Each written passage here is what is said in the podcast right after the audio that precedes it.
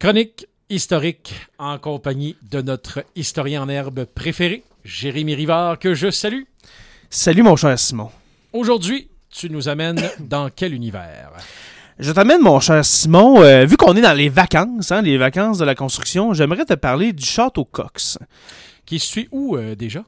Euh, dans le fond, le, le- le- le château Cox, c'est sur le lac Témiscamingue, euh, du côté euh, québécois, euh, au bout, euh, si je peux dire, de, de- de l'île du Collège. OK. Et puis, pourquoi que je parle, je fais le lien entre les vacances et puis le, le château Cox, c'est que à la base, quand ça a été construit, le, château Cox, c'était pour des vacanciers américains.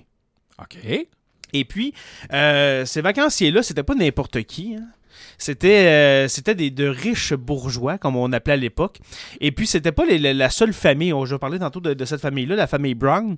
Euh, c'est pas, c'était pas la seule famille qui, qui venait en vacances au Témiscamingue pendant l'été, surtout pour la, la pêche. hein. Oui. Et puis, euh, plusieurs venaient à l'automne pour, pour la chasse, etc. Et j'imagine aussi pour le château, parce que si on appelle ça un château, Ah, ça doit pas être un 2,5. Euh, tu tu l'as jamais vu? Oui, oui, je l'ai déjà vu. Je- je- je- c'est tellement beau. C'est- wow. tellement un bel endroit. Moi, mon rêve, mon rêve euh, de- de- d'enfant, mon, mon, mon, mon rêve de jeune homme, c'était un jour d'acheter le Château Cox. J'aimerais tellement être euh, propriétaire de ça, mais c'est impossible pour l'instant parce que c'est il y y a des, il y a des propriétaires témiscamiens que je ne connais pas l'identité malheureusement qui, qui, qui sont les propriétaires actuels. Peut-être le louer une fin de semaine. qui sait? Ouais, c'est ça qui sait?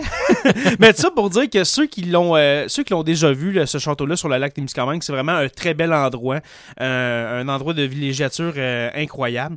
Et puis euh, ça commence tout ça euh, au début de la colonisation du Témiscamingue.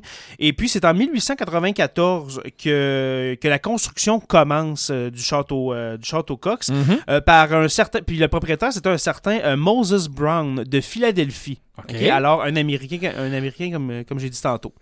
Et, Et puis, puis- connaissait l'existence du Témiscamingue et de ses, ses- ses Oui. joyaux et du lac Témiscamingue et tout ça. Comment, je ne sais pas comment il a entendu parler du Témiscamingue, mais euh, c'est- c'était quand, quand même connu que euh, la, région du Témiscamingue, ok, qu'on n'appelait pas encore le Témiscamingue à l'époque, mais euh, dans, ce nord-ouest québécois, euh, que dans le fond la, pêche était très bonne et puis que l'air était peu, parce que là on s'entend que dans les années fin 19e siècle, euh, Philadelphie, Montréal, ça, c'est pas les, fi- les, les villes avec l'air le plus pur, on s'entend. Alors, euh, ces bourgeois-là ont envie euh, de, de respirer le bon air, etc. Et puis, ce, ce château-là, dans le fond, c'est un style shingle. ok? Le, le style shingle, dans, dans le fond, c'est une fondation en pierre, en, en espèce de pierre des champs. Oui. Et puis, un, un style... un style boiron, si on veut, ok? Un, euh, dans le fond, de, de mettre des pièces de bois une par-dessus l'autre. Et puis, euh, ce château-là est fait en cèdre. Euh, en, en grande majorité. Alors, c'est c'est vraiment un, un très bel endroit. Et puis là, je voulais surtout parler de l'itinéraire, parce que là, tu, sûrement, tu vas me demander, Simon, comment euh, venait-il au Témiscamingue en 1895? C'est euh, l'époque du jet n'était pas encore Non. à nos portes. Alors, euh, de quelle façon, un, on se déplace jusque-là, et deux, euh, ce qui m'amènera à ma prochaine question par après. euh, oui, fait en cèdre, il y a des- de la forêt autour, mais Mhm. Construire un château euh, à même euh, les berges du lac euh, et dans, le bois, ça a dû être toute une paire de manches. Mais certainement. Et puis, ben, dans le fond, pour le, pour le bois, le- le- le- le- le- les cèdres étaient déjà sur place sur cette partie de, de l'île du collège. Mais voilà, dans le fond, le voyage, hein, le vo- je, je, je reviens là-dessus, mais le, le voyage de la famille euh, Brown, alors les, les, les, les premiers, hein, les premiers résidents du château, euh, du château Cox, euh, ils partaient de Phila- de Philadelphie en train.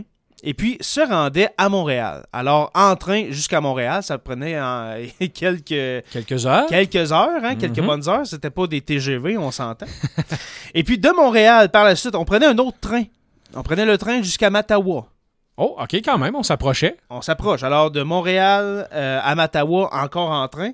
Et puis de Mattawa jusqu'à Témiscamingue, la ville de, de- de Témiscamingue, on Oui. prenait le bateau.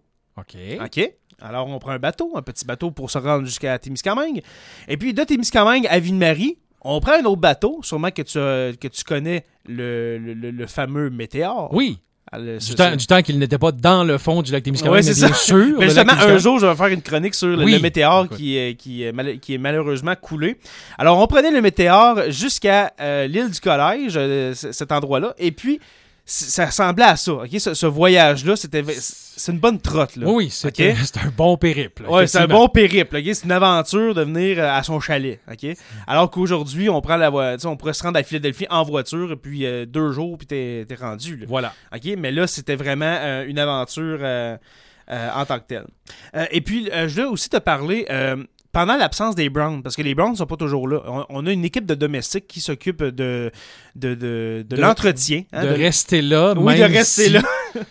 Mais surtout de l'entretien de, de, de l'intérieur de l'habitation et puis euh, du terrain, parce que c'est vraiment, euh, c'est c'est pas, euh, c'est pas de la friche. Là. On s'entend que c'est- ça, on- ça va être vraiment très, très beau, euh, comme aujourd'hui, dans le fond. Alors, on a une équipe de domestiques qui s'occupe du château, etc.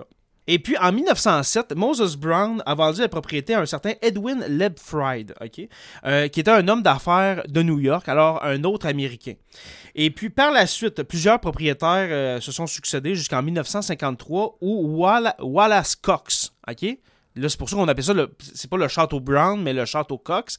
Wallace Cox va avoir, euh, ben, va, va être euh, propriétaire de, de, de l'habitation, château, du oui. château, pendant à peu près 50 ans. OK, jusqu'au début des années 2000. Alors, c'est pour ça qu'on appelle euh, ce château le château Cox, parce que pendant un demi-siècle, c'est Wallace Cox qui va être propriétaire du château. Et puis aujourd'hui, comme j'ai dit en début de chronique, aujourd'hui, c'est la propriété d'un couple témiscamien euh, que j'aimerais beaucoup, que j'aimerais beaucoup, euh, là, je, lance un appel, là. si vous vous reconnaissez, j'aimerais vous parler pour peut-être faire euh, un épisode complet de Sur la Terre des Hommes sur ce château Cox-là. Alors euh, voilà, mon cher Simon. C'était tout. Je veux. euh, Vas-y, excuse-moi. J'en mangerai encore deux heures de temps euh, de cette chronique, mais effectivement, euh, il y a une fin à tout. Oui. On veut, en, en terminant, j'imagine, lancer un, un- un petit écho du côté de Sur la Terre des Hommes. Oui, exactement. Alors, je vous invite une nouvelle fois à devenir un patron ou une patronne de Sur la Terre des Hommes en vous rendant au Patreon. Alors, P-A-T-R-E-O-N.com, barre oblique SLTDH. Alors, SLTDH pour Sur la Terre des Hommes. Et pour seulement 2 par mois, ça, c'est un c'est le prix d'un café au dépanneur. Pour 2 par mois, vous allez avoir, oui, tous les épisodes de Sur la Terre des Hommes, mais aussi des épisodes exclusifs, etc. Et puis la semaine prochaine, mon cher Simon, Oui, je te parle du début de la colonisation euh, du Témiscamingue, mais les facteurs de la colonisation. Pourquoi on s'est rendu euh, au Témiscamingue pour coloniser le territoire? merci beaucoup, euh, Jérémy. C'est toujours un extrême plaisir.